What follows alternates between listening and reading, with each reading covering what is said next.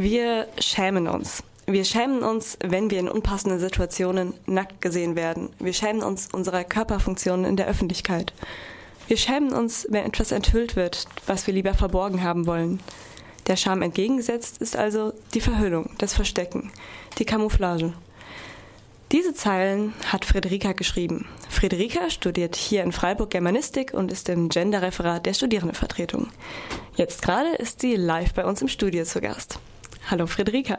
Hallo Luise. Bei dem Text, dessen Beginn ich gerade vorgelesen habe, handelt es sich um einen Antrag auf die Einführung von Unisex-Toiletten an unserer Universität, den das Genderreferat bei der nächsten Vollversammlung aller Studierenden am übernächsten Mittwoch einbringen wird. Da werden sich sicher viele fragen, warum wir denn so etwas brauchen. Unisex-Toiletten. Es gibt bei uns doch genug Toiletten für Männer und für Frauen. Friederika, kannst du uns erklären, warum das Genderreferat diesen Antrag stellt? Toiletten, auch wenn wir vielleicht nicht unbedingt darüber nachdenken, sind einer der wenigen Räume, die überhaupt noch nach zwei Geschlechtern getrennt sind. Und es gibt eben Menschen, die sich darin nicht einordnen können. Es gibt mehr als zwei Geschlechter. Es gibt Menschen, die intersex sind. Es gibt Menschen, deren äußerliches und gefühltes Geschlecht nicht unbedingt oder nicht vollständig übereinstimmen. Und für diese Menschen ist es problematisch, dass es nur Toiletten gibt mit einem männlichen und mit einem weiblichen Symbol. Außerdem hat es auch eine, einen symbolischen Wert. Wir zeigen damit ganz klar, es gibt für uns Männer und es gibt für uns Frauen und daneben gibt es nichts, weil es gibt ja dafür auch keinen Raum. Und darauf wollen wir aufmerksam machen, darauf wollen wir hinweisen. Davon abgesehen hat es auch praktische Gründe, zum Beispiel, wenn nur in der Frauentoilette ein Wickeltisch steht. Aber das ist jetzt nicht unser primäres Ziel. Wir sind eigentlich, unser Anliegen ist, darauf aufmerksam zu machen, dass es diese Trennung gibt, in die nicht alle Menschen reinpassen. Okay, es gibt also mehr als zwei Geschlechter. Gender wird auch als ein Spektrum äh, heutzutage oft betrachtet. Und das wurde und wird immer noch bei der Installation von sanitären Räumen selten berücksichtigt. Ähm, Konsens ist jedoch, wie ich eben vorgelesen habe, dass Frauen und Männer sich beim Toilettengang offenbar voreinander schämen oder schämen müssen. Du stellst in dem Text auf der Homepage des Gender-Referats viele Fragen an diese gesellschaftliche Norm. Was bedeutet es für mich, dass ich das andere Geschlecht wahrnehme? Wie kann ich überhaupt sicher sein, dass ich richtig liege, wenn ich die Person neben mir im Waschbecken als Frau identifiziere und damit nicht als störend wahrnehme? Ich kann mir vorstellen, dass nicht allzu viele Menschen sich solche Gedanken machen. Dass die meisten wahrscheinlich denken, ob jemand ein Mann oder eine Frau ist, ist doch vollkommen ersichtlich. Und ähm, was soll es darüber hinaus schon geben?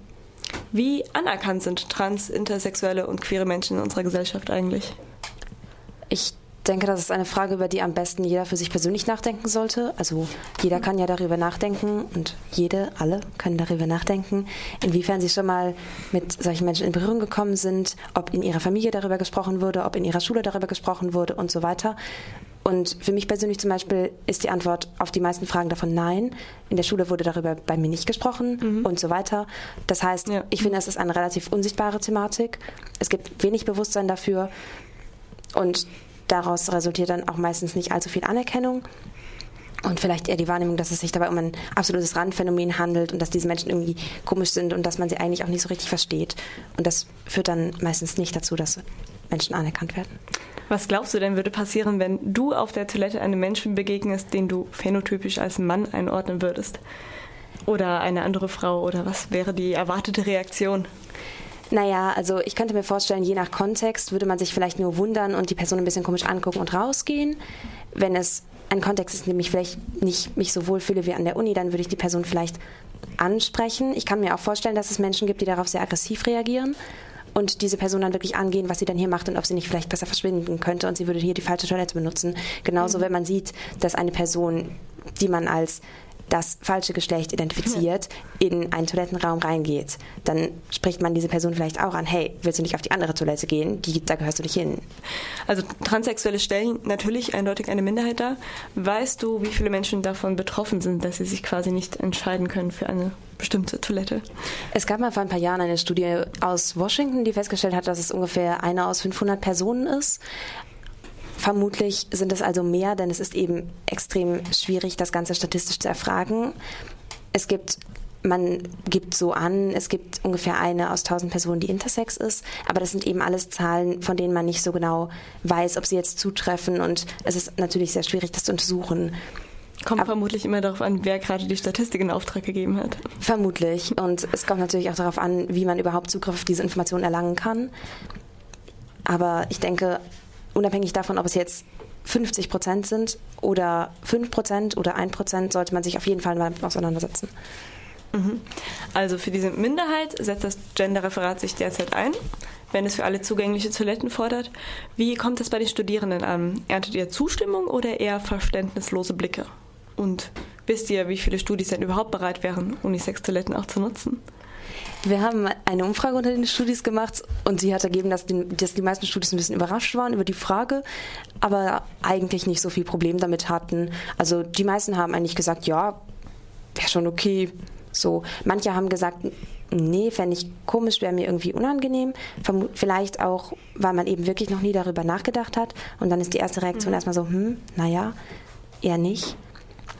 Die Umwelt- und Forstwissenschaft hat auch mal eine Umfrage gemacht unter Studierenden. Da kam raus, dass die meisten jungen Studierenden, also die meisten jungen Menschen an der Uni, das Ganze sehr positiv bewerten und dass Ablehnung eher unter älteren Mitarbeitenden zu finden ist. Also so Mitarbeitende ab 40 ungefähr, die waren häufiger ablehnend dem gegenüber eingestellt. Aber die meisten Studis waren eigentlich ganz pro. Bei den Forstwissenschaften gibt es auch schon Unisex-Toiletten. War das so oder wurde das auch nur beantragt? Es gab zumindest die Überlegung, sie einzuführen. Ich bin mir nicht sicher, ob das jetzt schon existiert. Aber zum Beispiel, aber mir wurde zum Beispiel gesagt, dass es Gebäude gibt, in denen es zwar eigentlich keine Unisex-Toiletten gibt, aber zum Beispiel im slawischen Seminar gibt es zwei kleine Räume, da ist eine Toilette und ein Waschbecken drin. Da sind zwar männlich-weiblich Symbole dran, aber mir wurde gesagt, dass das einfach nicht beachtet wird. Ah, ja. ja, vielleicht ist das auch eine Generationenfrage, wie man damit umgeht. Vermutlich. Eventuell. Oder möchtest du was dazu sagen, Jonas? Ja, mir ist da noch eine Frage gekommen. Ich spiele jetzt einfach mal den nörgelnden, weißen, heterosexuellen Mann. Ähm, wie sieht denn eine Unisexuellette von innen aus? Gibt es da Pissoirs? Wenn wir die Toilettenräume in der Universität einfach umbeschildern, dann gibt es in der Hälfte der Räume Pissoirs oder etwas weniger der Hälfte und in den anderen Räumen nicht.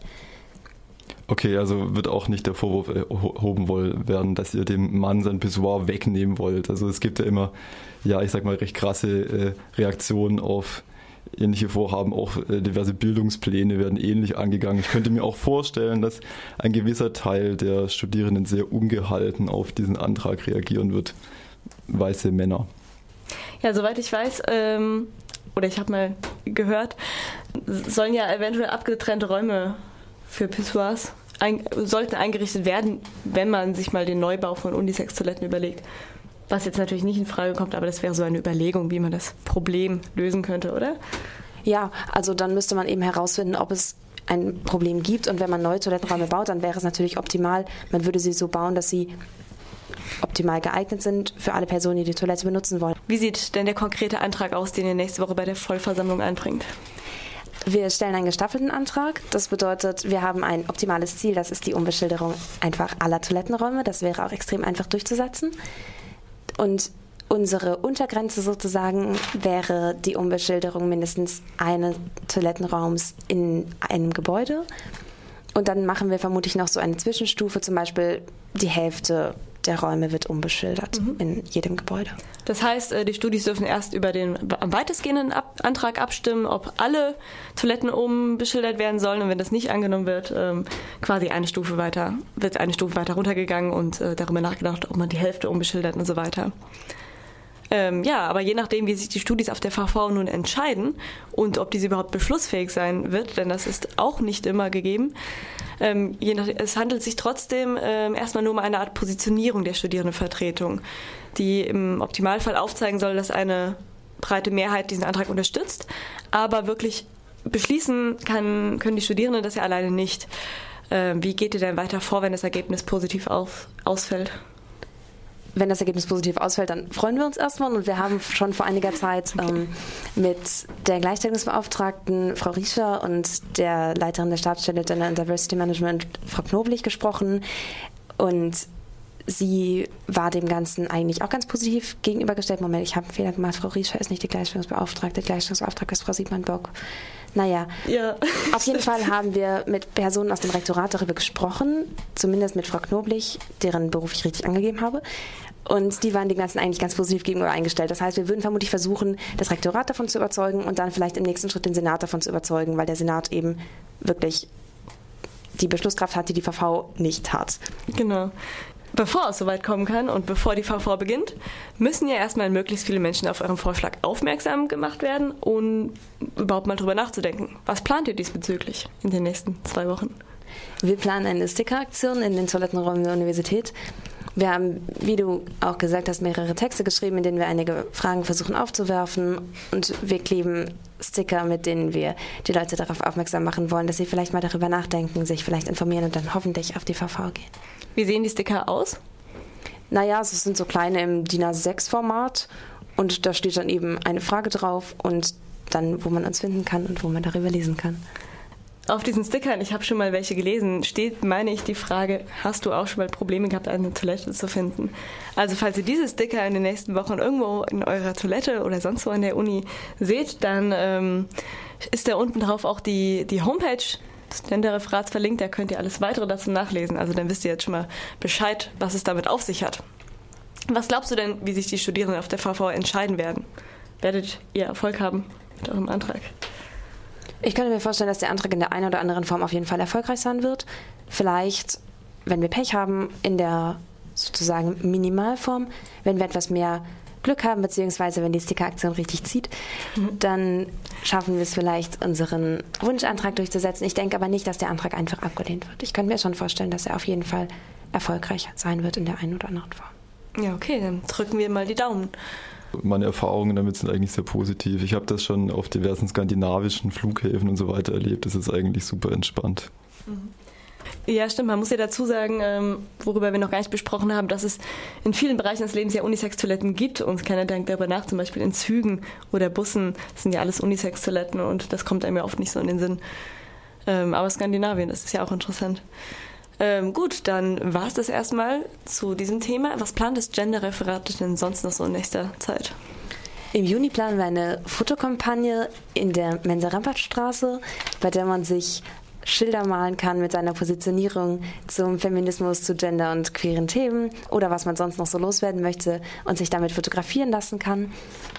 Wir wollen damit einfach unsere wir wollen damit einfach allen Studierenden die Möglichkeit geben, sich zu dieser Thematik zu positionieren, das zu zeigen, ein bisschen sichtbar zu werden. Genau, und im Juli planen wir eine Podiumsdiskussion zum Thema gendergerechte Sprache, zu der wir unter anderem Lan Hornscheid einladen aus Berlin das wird bestimmt sehr spannend, darauf freuen wir uns schon sehr. Ja, das klingt auf jeden Fall ziemlich spannend. Wer jetzt übrigens Interesse hat, sich im Gender-Referat ebenfalls irgendwie einzubringen, kann jederzeit einfach bei den regelmäßigen Treffen vorbeischauen. Alle zwei Wochen, Montagabends um 20 Uhr im Konf 2 des Studierendenhauses. Das nächste Treffen müsste ja genau in einer Woche wieder sein, wo das Genderreferat dann allerdings wahrscheinlich mit der Stickeraktion beschäftigt sein wird. Genau, aber wenn ihr Interesse habt, schreibt einfach eine Mail an gender.dura.uni-freiburg.de. Ansonsten lest euch doch am besten alle erstmal die Überlegungen des Genderreferats zu Unisex-Toiletten auf der Homepage der Studierendenvertretung durch und erscheint möglichst zahlreich auf der Vollversammlung am Mittwoch, den 20. Mai um 18 Uhr. Ja, Friederika, vielen Dank für dieses Interview. Vielen Dank.